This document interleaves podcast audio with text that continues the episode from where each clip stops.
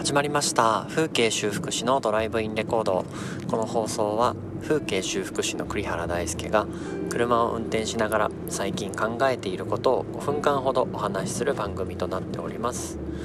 本日のテーマは天寿を全うしたんだろうかというテーマでお話しさせていただきます。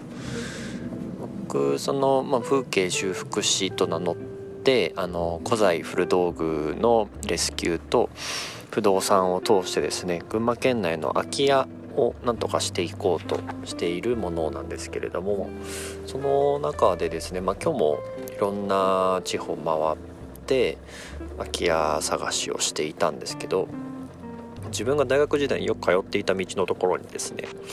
新しく3軒、えーと、一気に解体が進んでいる場所がありましてまあもともと結構いいうちだなと思ってたところで何回かうちもポスティングじゃないですけどあのお手紙を出したとこでもあったんですけどね亡くなって解体され始めちゃってたので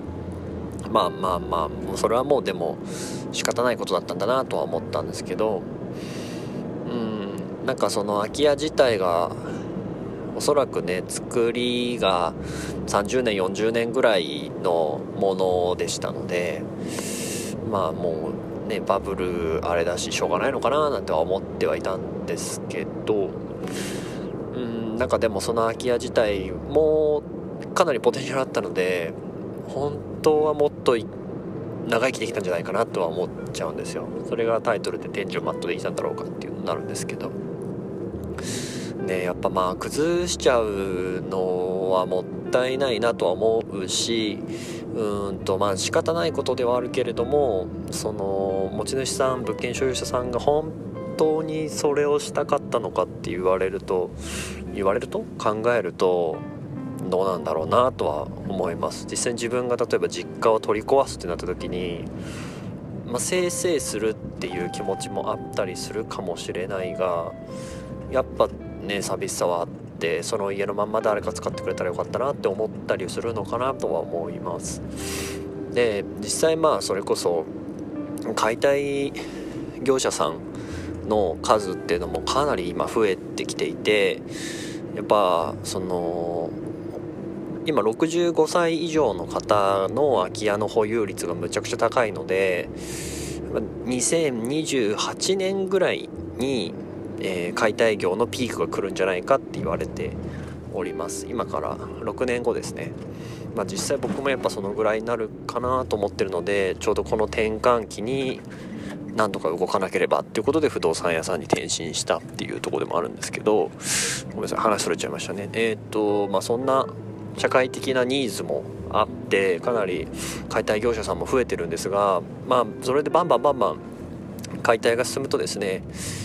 建設廃棄物っていうのが出てきます。で建設廃棄物っていうのも、まあ、あの産業廃棄物の中の一部なんですけど、まあ、結構割合を占めていてもちろん産業廃棄物の中にはその食品とか製造業とかそういういろんなものの業種も関わってはくるんですが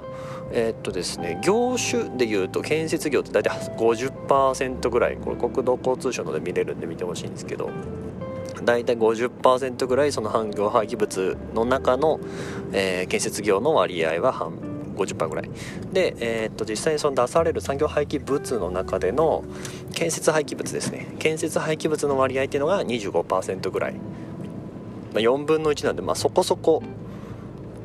というかか,、まあ、かなり多いわけです。でパーセントは分かったけどじゃあどのぐらいなのっていうとえっ、とね確かね産業廃棄物自体が平成29年2017年だとえっ、と全部で3億8354万トンまあ3億8000万トン出てます。でまあそのうちの25%ぐらいってすると大体、えー、9500万トンぐらいですね。9588万トン。まあちょっと増えちゃえばもう1億トンですよね。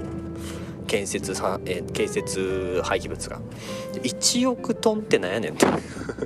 全然重さが大きすぎてちょっと想像つかないかもしれないですけどあのねいいいい例えが1個もないですね。1個もなかったんだけどまあまあこんなもんかなっていうのがあったのが東京スカイツリー。東京スカイツリーがあれが1個4万トンなんですって。重さが。だから東京スカイツリーが2500本分毎年捨てられてるって感じです。めちゃくちゃ伝わりづらいですけど。東京スカイツリー2500本分が毎年建設の廃棄物として、まあえー、と捨てられているっていうような捨てられている、まあ、廃棄されてるって感じですね。燃やされたり埋め立てられたりしてるっていうような感じです。うーん、まあ、僕はも基本もったいない症候群なのでもったいないなっていうところからその空き家の利活用だったりだとかをさせていただいてるんですけどプラスやっぱり最近特になんですけどお店をやりながらそこの家に暮らしたいっていう若者のニーズがめちゃくちゃに高くてですね。僕今何人だろう？多分6組ぐらい抱えてるんですよ。そういうの。自分のお店も1階とか庭でやりながら、まあ、家族も増えたんで住居やりたいっていうのがすごい増えててそれでもまあ一個人で集められる量だから全然少ないとはね思うんですけどなんかそういう方々に見合った物件が見つけられてないんですよね自分がまだ。本当に不甲斐ないなと思うんですけど。であここいいじゃん見つけたと思って、えーと、ピンポンを押していなくてポストに投函して反応がなくてしばらくするとあの解体されてるっていうのが今のタイミングなので ああという気持ちになるんですけどうんこれはね本当に全国各地どこでも困っていることなのでうんなんか突破口がないか自分の方でもいろいろ調べてやっていきたいなと思います、まあ、少なくとも1人の力では絶対無理ですし空き家を探してる時間っていうのは無賃なので僕も暮らしていけなくなっちゃうからうん調査してるだけでもいけないしどうしようかなとは思っております。うんまあ日本全国全体としてね取り組むべきことではあるんですけどまだまだそれこそ2028年がピークっていうこともあってそんなに他のもっと優先すべき問題？もコロナもそうですしの保育園の問題とかもそうですしもう本当になんか取り上げてすぐ直さなきゃいけないことが多すぎるからまだまだ先っていう感じではあるんですけど個人的にはも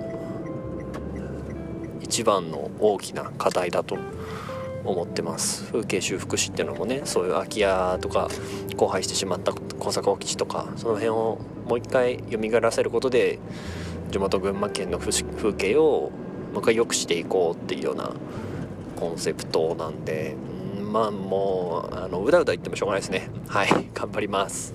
すいません。長々とお話しちゃいましたが今回の放送は以上となります。また次回の放送でお会いしましょう。風景修復師の栗原大輔でした。ではまた。